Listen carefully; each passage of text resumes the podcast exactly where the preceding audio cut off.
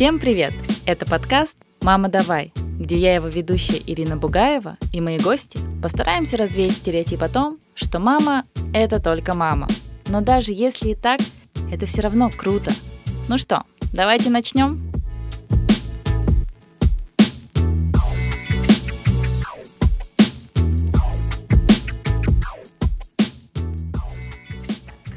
Вначале тебе расскажу, что такое подкаст.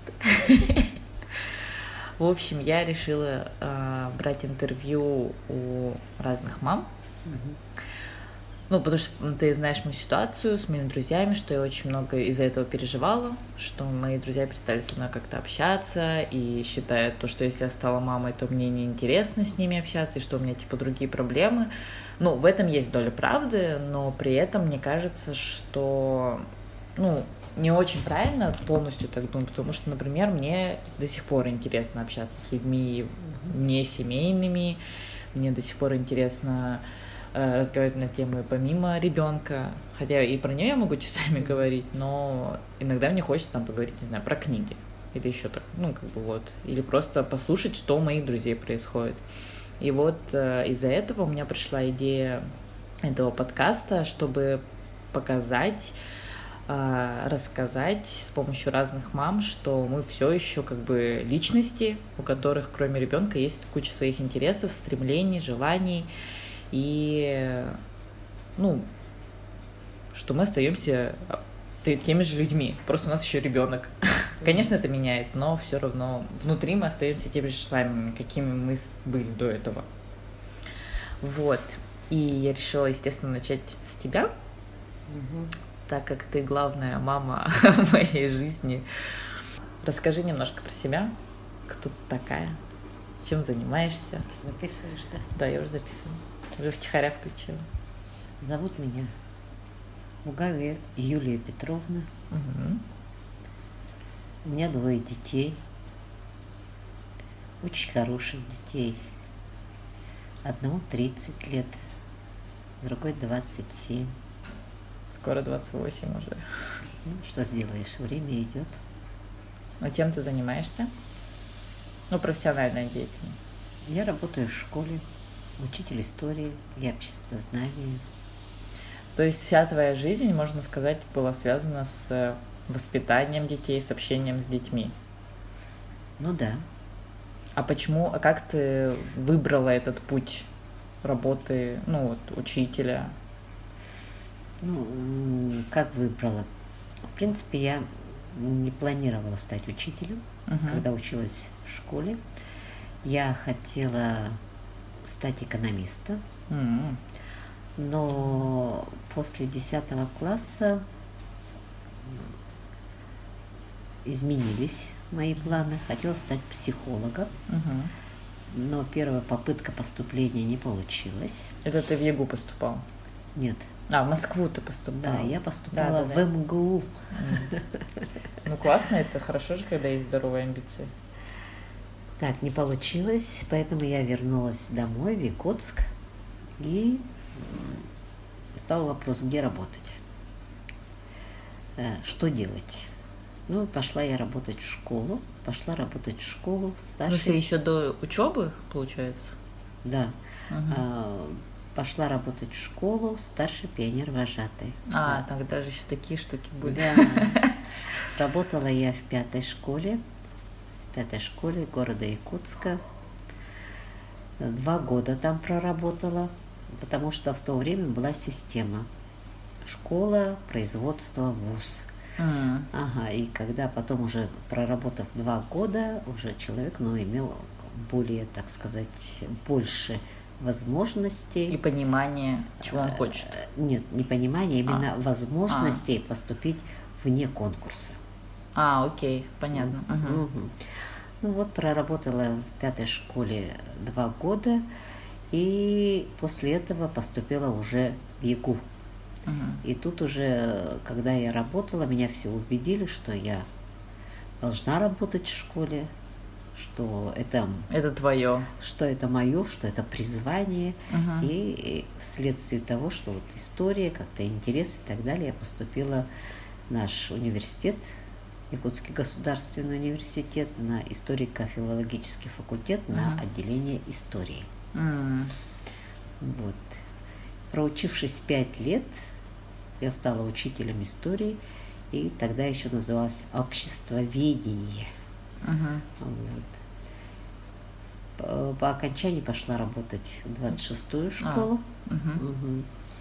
И когда там работала, появилась вакансия в родной второй школе, и я туда Пошла. пошла работать во вторую школу. И так там до сих пор и работаешь. Да, и получается, всего у меня там сколько, три записи о месте работы. Но я, знаешь, сейчас э, век соцсетей, когда выкладываю, например, сторис с тобой, и мне пишут совершенно незнакомые мне люди, например, ну или даже иногда знакомые, но которые, с которыми я никак не была связана раньше. И они мне пишут, о, это твоя мама, она же была моим учителем истории, и, и они прям дифирамбы говорят, просто это очень классный преподаватель. А, она не просто преподаватель, но вот прям как-то изменила взгляд на жизнь мой, и мне это так приятно слышать, что это моя мама. Но я и сама же ходила к тебе в детстве на уроки, и мне всегда казалось, вот... И у меня вот благодаря тебе сложилось какое-то... каким должен быть учитель. И мне казалось, что все должны быть такими. И поэтому у меня было немножко разочарование, что мои классные руководители были не такими. Вот, но ты, мне кажется, правда, клевый учитель. И вот А я в чем это выражается, интересно?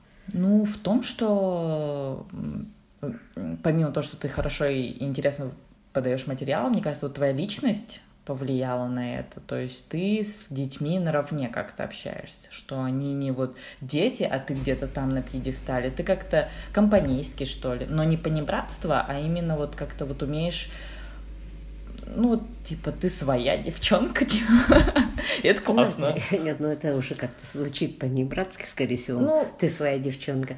Но когда-то э, в начале 2000-х в школе ну, проходят всякие проверки и так далее. И тут была комплексная проверка. Ага, и когда она закончилась, всех учителей собрали в школе. Большой-большой педсовет, собрание, и вдруг встает э, этот председатель комиссии проверочной и говорит, кто тут Бугаева Юлия Петровна? И наступает глубокая тишина в зале. Я говорю, я? Встаньте, пожалуйста. Ага, я встала, говорю, «Мгм. Вы, то, вы нас удивили. Я говорю, чем? Во время проверки я могла вас удивить. Есть детей написала, что учитель является не только учителем, преподавателем какого-то предмета, а есть друг, с которым можно обсуждать свои проблемы, говорить на разные темы, ну и так далее. Помогает сделать выбор в своей жизни, э, выработать какое-то мировоззрение, Ну да, вот, создавать э, ну по сути, планы. По сути, учитель и должен быть таким же человеком. Он же, это учитель, это же не просто человек, который преподает какой-то предмет. Это же какой-то вот первый наставник ребенка, помимо родителей, в его жизненном пути. Нет, ну так, все, мне кажется, сложно сказать, что вот учитель это должен быть наставник, да. Учитель это человек. Мгм. И у человека в жизни разные позиции. Мгм.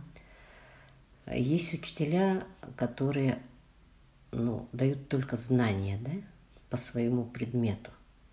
Им не важно, что чувствует ребенок, хорошо ли ему, плохо ли, проблемы есть у него какие-то. э, Здоровый он пришел сегодня в класс, например, учиться, да? Может быть, он вообще голодный. Мгм. Учители есть предметники, которые вот именно дают свой предмет, но не задумываясь о том, что за душой в этот момент сегодня у этого ребенка. Ну, ты не такой человек. Но все-таки школа, учеба, допустим, для меня, это то, что какой-то комплекс, скорее всего, да? Мгм. В том плане, что у детей очень много проблем, потому что семьи разные. Мгм. И школа, допустим, обучая, но и воспитывает тоже. И очень хорошо, если есть у ребенка вот защита какая-то, скорее всего, да, в школе, когда он может прийти, э, поговорить или посидеть, э, пообщаться с кем-то, когда он может почувствовать где-то себя нужным, хорошим человеком. Ну так вот, ну как, как-то так. Ну, так клево, что мне очень радостно, что у моей мамы такая позиция.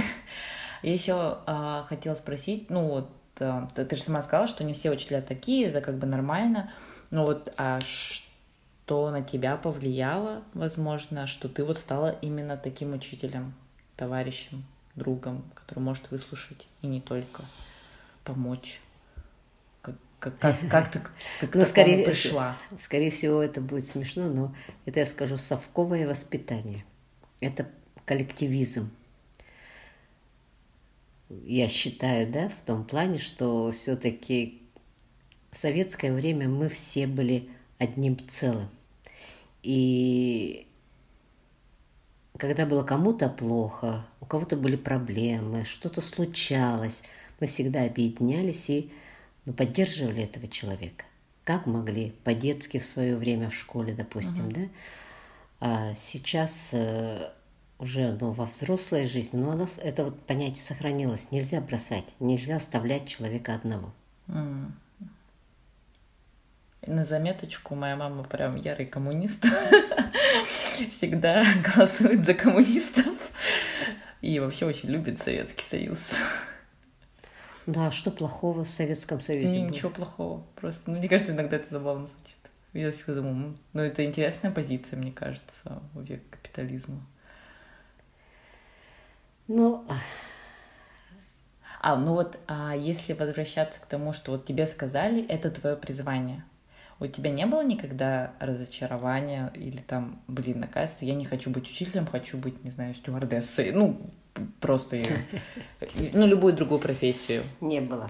То есть ты поняла, что ты согласилась, и потом пошла работать, и поняла, что да, это твое, и ты Да. нашла себя в этом.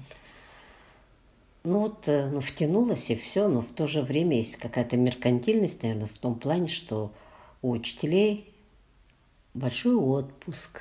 А, Все лето это твое. И когда вы были маленькие, это было очень хорошо, что удобно. да, июнь, июль, август, летнее время, все свобода, можешь действовать, можешь делать, что хочешь, со своей быть всегда с детьми.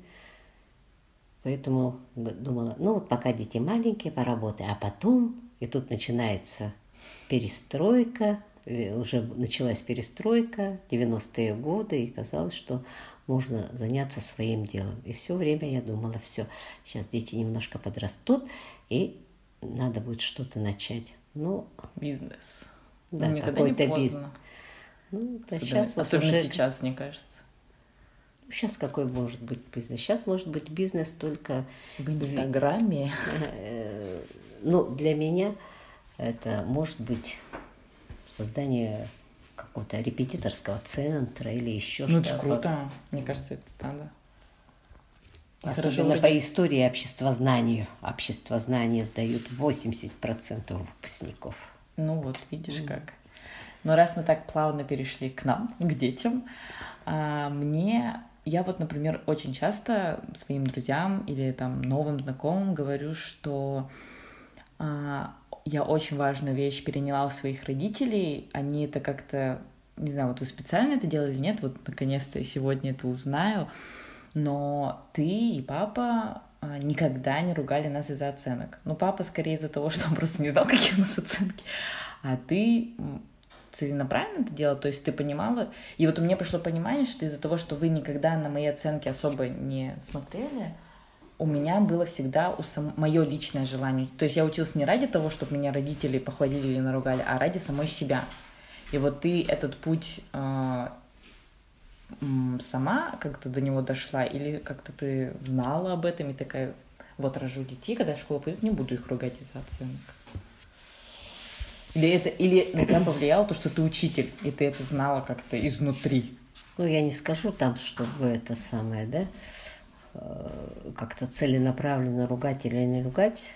Ну, кстати, научилась читать только из-за того, что когда Андрюша пошел в первый класс, я его там ругала. Как он писал страшно, плохо читал. Я этого не помню. А, и ты вот если к пяти годам в пять лет начала читать. У меня если... же опять света. Нет, ты, ты сказала, я не хочу, чтобы мама меня ругала. А, да? Что я не умею читать. Это было первое, ну, можно сказать, первое, да? Ты про себя, если так говоришь. А в целом, ну, я не знаю, все-таки в нашей семье я считаю, что есть культ знаний. Угу.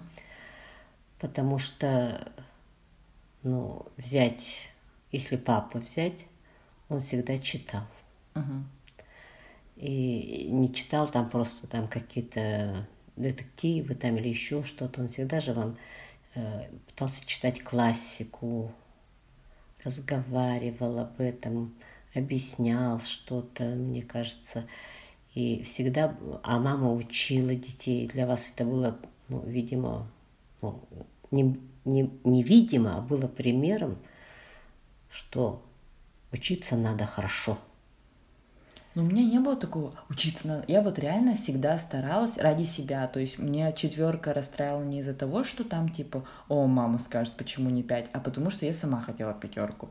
И мне кажется, это максимально правильный подход к обучению своему, потому что многие мои друзья, если не получали тройку, они, дай бог, двойку, они прям все, меня наругают родители, они меня никуда не отпустят и так далее. Думала, что? Это же так странно. Почему ты не расстраиваешься из-за того, что у тебя тройка, из-за того, что это показатель твоих знаний? Ну, что, ну как бы, они расстраиваются не из-за себя, а из-за того, что они боятся, что их наругают. Это же как-то очень тупо. Ну, тупо, не тупо, но, допустим, ну, до сих пор оценка это как бы Показать. является да, критерием да, знания. Но на самом деле это не так, конечно. И может быть, поэтому мое отношение вот было таким, да. Ну, добейся, чтобы одни двое, э, пятерки были, да, чтобы никаких двоек нет. А, оценка это относительный, формальный критерий абсолютно. Угу. Потому что все-таки знание человек получает по своему внутреннему требованию. Угу. А, по тому, что он хочет, что ему интересно. То есть, ну вот, если по обществоведческим, как я объясняю детям, у человека, у каждого есть свои внутренние природные задатки. Угу. И каждый человек ну, вот, э, проявляет интерес к чему-либо, каким-то направлениям, там, каким-то э, гуманитарным, там, точным, там, наукам естественным ли, да, и отсюда вот формируется его отношение к учебе. Угу. Ну, на примере своего учительского опыта я могу сказать, так оно и есть, потому что может учиться кто-то прекрасно, допустим, по физике и иметь при этом еле-еле тройку по истории. Угу. Ну, мне кажется, мы с Андреем, э, с моим братом, очень яркий пример вот этого того, что, мне кажется, я там гуманитарий сто процентов, а он сто процентов технарь. Вот. А как вот заставить, чтобы вы были одновременно, да, одновременно хороши во всем? Это невозможно, если в вас уже это заложено. А как тогда? Зачем насиловать кого-то, да, угу. заставляя делать то, что ему не интересно. Угу. Ну и поэтому ты, например, меня отдавала в кружки. Ты видела, что я там много рисую? Ну, хотя, мне кажется, все дети много рисуют. Ну, ты мне отдала там кружок по рисованию, э, на танцах. Архитектурная студия. Это... Да, архитектурная студия. На танцах, э, ну, сколько-то год была или два, и все, и... Рассказать тебе страшную тайну, почему я ушла с э, танцев. Дядя. В общем, это на самом деле до сих пор меня гложет. Я не знаю, может обратиться. В общем, а, вы мне на Новый год подарили часы. Да. электронные, угу. которые я холила и леяла, вообще их никогда не снимала. И вот однажды, когда я ходила вот в эту студию, у нас был отчетный концерт, да. вот через какое-то время. Угу. И мне пришлось снять эти часы, потому что, типа, там, Барби не могла танцевать с часами на руках. Я сняла эти часы и положила в карман костюма своего. Ну и в итоге часы там так и остались. И почему-то у меня случился в этот момент переломная штука, и я решила больше никогда не ходить на танцы. не знаю почему. И у меня было такое с детства, я не знаю, причем почему, а, но я очень боялась им говорить там, что я что-то потеряла, что я где-то накосячила, и мне вот э, до мандража иногда было, типа, блин, что такое? И, и я начала придумывать какие-то тупые совершенно оправдания, не всегда соответствующие правде, и я не знаю, почему такое было. Ну, то есть, мне кажется, вы максимально понимающие люди, и даже если вы наругаете... Ну, это, это просто личная... Моя какая-то личная. Да, да, твоя личная, так сказать, суперответственность, обязательность, то, что заложено в тебе, и все. Ну вот, да. В общем, вот почему я ушла с танцев. Хотя я очень любила танцевать. Вот. А как ты э, вот эти наши личность, личностные качества, ты сразу в них, нас их видела? Или как-то они раскрывались со временем? Ну, как? Мы Раньше, были? нет, были абсолютно разные. Раньше, как говорили, да, в советское время, ребенок – это чистый лист бумаги. Но это же неправда. Как воспитаешь, угу. что в него вложишь, он такой и будет. Угу. Но на самом деле вот сейчас я вот, допустим, с высоты и возраста, и опыта, и знаний могу сказать, что это абсолютно не так. Ребенок рождается уже со своим характером, вот со своими задатками, со своими интересами. Э, и абсолютно каждый ребенок разный. Угу. И как я говорила, что Андрюша до противности правильный ребенок. Есть такое дело. Он до сих пор такой. Ну вот он, он таким родился, он такой рос, он таким и остался, он таким и будет. Угу ну, даже и воспитывать, казалось бы, не стоило, да? Не надо было, не то, что не стоило, не надо было бы. Угу. А, например, ты родилась уже э, со своим вот таким характером, каким-то целенаправленным. Если ты сказала «да», так оно и будет. Если нет, так оно и будет. Ну, вот какой-то вот четкий, ясный, где-то вот жесткий характер. Даже то, что, допустим, скажем, э, я вышла на работу, тебе было год. И все уговаривали. Я, папа, бабушка, дедушка, что мама должна работать. И ты должна тогда быть у бабушки угу. с дедушкой на Амосово определенное время – Хотя ты не умела тогда четко говорить. Твое яркое НХ говорило о том, что ты согласна или не согласна. И ты из семи дней выделила три дня ты была у бабушки с дедушкой. Что бы ни случилось, что, как бы то ни было, ты складывала все вещи у входа и сидела на маленьком стульчике напротив двери и молча ждала – и никто не мог тебя убрать с этого стула, куда-то перенести, заставить спать или что-то. В два часа я должна была тебя забрать, и ты сидела и ждала. Угу. Вот поэтому у каждого ребенка свой характер, он уже заложен. И что и как когда я говорю, что дети формируют, воспитывают, организовывают своих родителей. Да, есть оно существует. Не всегда родители являются ну, воспитателями. Воспитателями. И дети являются воспитателями. А у тебя не было иногда какого-нибудь типа кризиса материнства, что вот все достало, вообще сбежать охота? Или ты вот всегда кайф ловила от этого? Вот или у тебя, может, были какие-то метания, что вот а, я не смогла до конца реализоваться. И типа, да, я люблю своих детей, но я понимаю объективно, что там из-за них, если грубо говорить, я не смогла себя в чем-то реализовать. У тебя были такие мысли когда-нибудь? Ну, вот сейчас вот, допустим, если в момент какой-то такой вот таких мыслей спросил бы, сказал бы, ой, конечно, да. Но сейчас я не могу сказать да однозначно, mm-hmm. да, но все равно вот просто дело в том, что мы пережили очень сложное время, да. Mm-hmm. Мы пережили перестройку, становление, так сказать, Российской Федерации. Mm-hmm и сейчас вот, ну, тоже, допустим, да, Россия что? Россия кто? Ответить сложно, да? И получается эпицентром жизни, да, угу. На который можно всегда положиться, который является основой, это является все-таки семья. А сейчас эти границы как-то размыты, да? Или нет? Нет, вот э, и сейчас все-таки семья это основа жизни. Угу. Если ты уверен в своей семье, уверен в своем доме, в родителях, в детях, бабушках, дедушках, ты всегда будешь сильным человеком.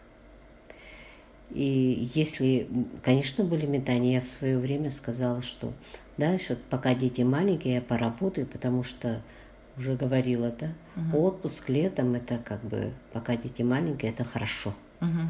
И все время хотела стать каким-нибудь бизнес-леди, угу. что-то там бизнес-вумен, угу. что-то Ну, как то. раз типа в 90-е появилось да, это да, понимание. Да, да, что-то то, что-то все и так далее. А потом говорила, ой, вот моя идея там реализовалась, моя идея здесь реализовалась, моя идея там реализовалась. Но не сделал, не сделал, пояс ушел, уже все. Если быть предпринимателем, бизнесменом, да, или бизнесвумен, это пришла идея, надо действовать, потому что Мгм. бизнес это риск, Мгм. который, ну, на который не каждый решится. Вот сейчас, допустим, да, хороший у меня предмет обществознания, в которой есть сфера социальная, в которой мы говорим о семье, Мгм. и хотя там мало часов, больше всего мы там спорим на уроках, говорим, и детей я все-таки пытаюсь убеждать в том, что у каждого семья, и в семье должны быть обязанности. И я все-таки за патриархальную семью. Это Да? ты в мой огородик камень, да, бросаешь? Нет, э, Ну, я поняла тебя. В каком смысле, да, патриархальная семья? Э, Ведущим добытчиком, скажем, да, в патриархальной семье является муж. Женщина должна быть у очага. И все-таки вот атмосфера семьи и функция семьи, рекреационная функция, да, когда человек чувствует необходимость, э, отдых, это все-таки создает всегда женщина. Но в современных условиях я не могу сказать, что женщина вот прямо вот кухарка, там уборщица, Мгм. пастерушка, там и гладильщица и так далее, да. А сейчас вот все-таки патриархальная семья все равно это не как раньше, да, действительно столько э, дом, уборка, готовка. Э, Это сейчас может и техника заменить во многом, да. Мгм.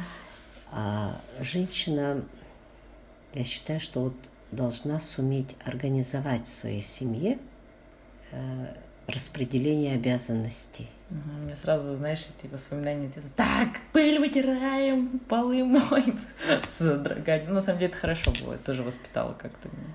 Э, распределение обязанностей, когда и мама должна работать, и не думая о том, что ой, там ребенок голодный, там что-то не сделано в доме, и поэтому э, где-то вот ущемлять себя, ну, Это неправильно. да, ущемлять себя, но не в трудовой, это именно в творческой деятельности, угу. в работе себя, да, а уметь, ну, находить вот какие-то вот... Баланс. Или нет? Да, ну баланс, да, баланс распределения вот обязанностей. Угу. Мне нужно проработать какое-то время. Но вот именно поэтому вот в семье э, должен быть диалог и думать, как быть, да, чтобы каждый сумел себя реализовать в этот день в ущерб, не в ущерб ни себе, не в ущерб другим, а именно чтобы, да, чтобы получилось так, чтобы всем было комфортно. Угу. Ну да, это, это очень Это же возможно. Конечно. Но для этого просто нужно, вот, чтобы не просто там молча где-то тереть, убирать, ходить и при этом еще вздыхать и ныть о том, что только я там это делаю, никто это не делает и так далее. А именно вот диалог должен быть в этом плане. Угу. А у тебя были еще какие-то, например, планы на нас? Ну, типа, вот я хочу, чтобы мой ребенок был тем-то, тем-то, или кем-то, кем-то. И мы твои какие-то, эм, как это сказать? Желания, амбиции не оправдали, типа? Да, или, или наоборот Нет. оправдали. Нет, не было никогда. Потому что э, нельзя же определить, кто и кем будет. Нельзя ну, навязывать свои желания кому-то. И не то, что нельзя, это просто невозможно. Поэтому никогда мы разве навязывали вам? Нет.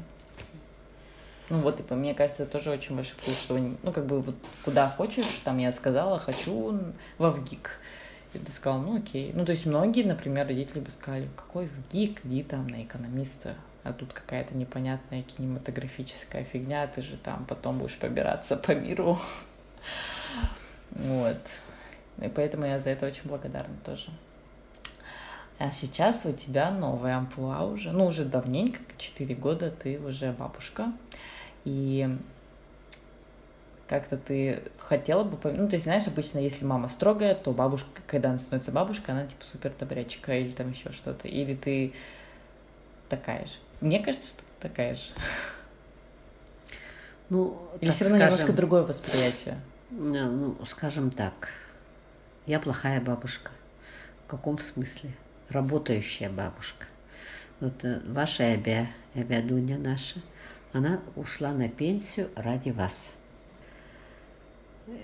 Но сейчас, допустим, да, время изменилось, бабушки помолодели. Да. Помолодели не в возрастном смысле, угу. там сколько тебе лет, там 50, 60 или 70, а именно в деятельностном смысле, да, что остаются активными женщинами. Нет, не, не женщинами, а активными работниками еще, mm. работоспособными. А я думала, И... ты про душу говоришь. Мы молоды душой. Остаются работать, реализ... ну как не реализовывать себя, скажем, да, ну, продолжает работать. Если раньше в 50 Э, многие действительно вот 50, там год-два поработают и уж уходили на пенсию, на заслуженный отдых, да, то сейчас 60, э, 65, кто работает, это еще нормально. Угу. Просто изменилось время. И в этом плане, например, ну, э, бабушки что могут дать? ну, какое-то временное только послабление, временную только помощь могут оказать, просто когда это необходимо. Потому что, но в то же время, да, и вы как молодые родители уже более самостоятельные, более активнее, чем мы в свое время, когда вы были маленькие, мы сидели, действительно, вы мамами были. А сейчас ну, время просто убыстрилось, развитие, движение все больше и больше, чем 80-е годы, 90-е годы. Ну, типа ты тогда была прям мама, мама сидела с ребенком целыми да. днями. Да. Я бы сошла с ума, мне кажется. Ну, это было нормой. Ну, хотя у тебя, мне кажется, не нормально. было времени просто загоняться, так сказать, потому что у тебя там стирка, готовка, пеленки, потому что нет памперсов, и вот это вот все рутина. Ну, это супер тяжело. Ну, это не было тяжело, потому что это должно было быть так, и все. Это сейчас уже можно по-другому относиться к этому. М. То есть, ну, вот вы реально просто об этом не думали, да? Нет, не думали, конечно. И кайфовали. И слово кайф отсутствовало. Просто жили. Просто жили. Жили, потому что так и все жили, и мы жили. Ну, в этом есть, честно говоря, какие-то плюсы. Сейчас просто, мне кажется, такое время, когда... Ну, знаешь, вот ам, это как вот эта фраза, не знаю, где я ее вычитала, ам, сумасшедшие появились, когда появились психбольницы. И вот, и вот эта фраза, мне кажется, очень подходит к нынешнему времени. Но не в плане того, что у нас появились психбольницы, а в плане того, что мы сейчас о многом загоняемся из-за того, что у нас очень доступна информация там и так далее. И иногда эти загоны даже не нужны, это просто э, Ну, какой-то информационный перегруз, и мы думаем о тех вещах, которые нас вообще по сути не касаются, и мы без них как бы ну, норм можем жить. Ну вот, например, да, мы люди советского времени, да, мы ограничены были в общении с миром. Его фактически не было.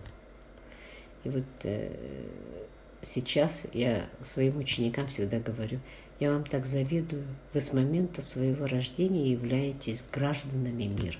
Мгм. Потому что сейчас вот неограниченные возможности у ребенка, который может ну, развиваться, общаться, добывать знания со всего мира. У нас этого не было. И поэтому я считаю, что это тоже хорошо. Не, я не говорю, что это плохо, это супер круто. Мгм. Ну вот, а если я считаю, что такое мама, да? Э, Как-то э, я всегда считала, что любовь – это самое главное в жизни человека, да? Так вот, кто мне эту идею навязал. Мне то же самое. Ага, и, например, э, на уроках, когда я говорю «любовь», это самое главное. Ну, конечно, дети начинают хихикать и так далее, потому что, ну, э, понятие любви, оно разное. Я считаю, что главная любовь – это любовь матери, материнская любовь.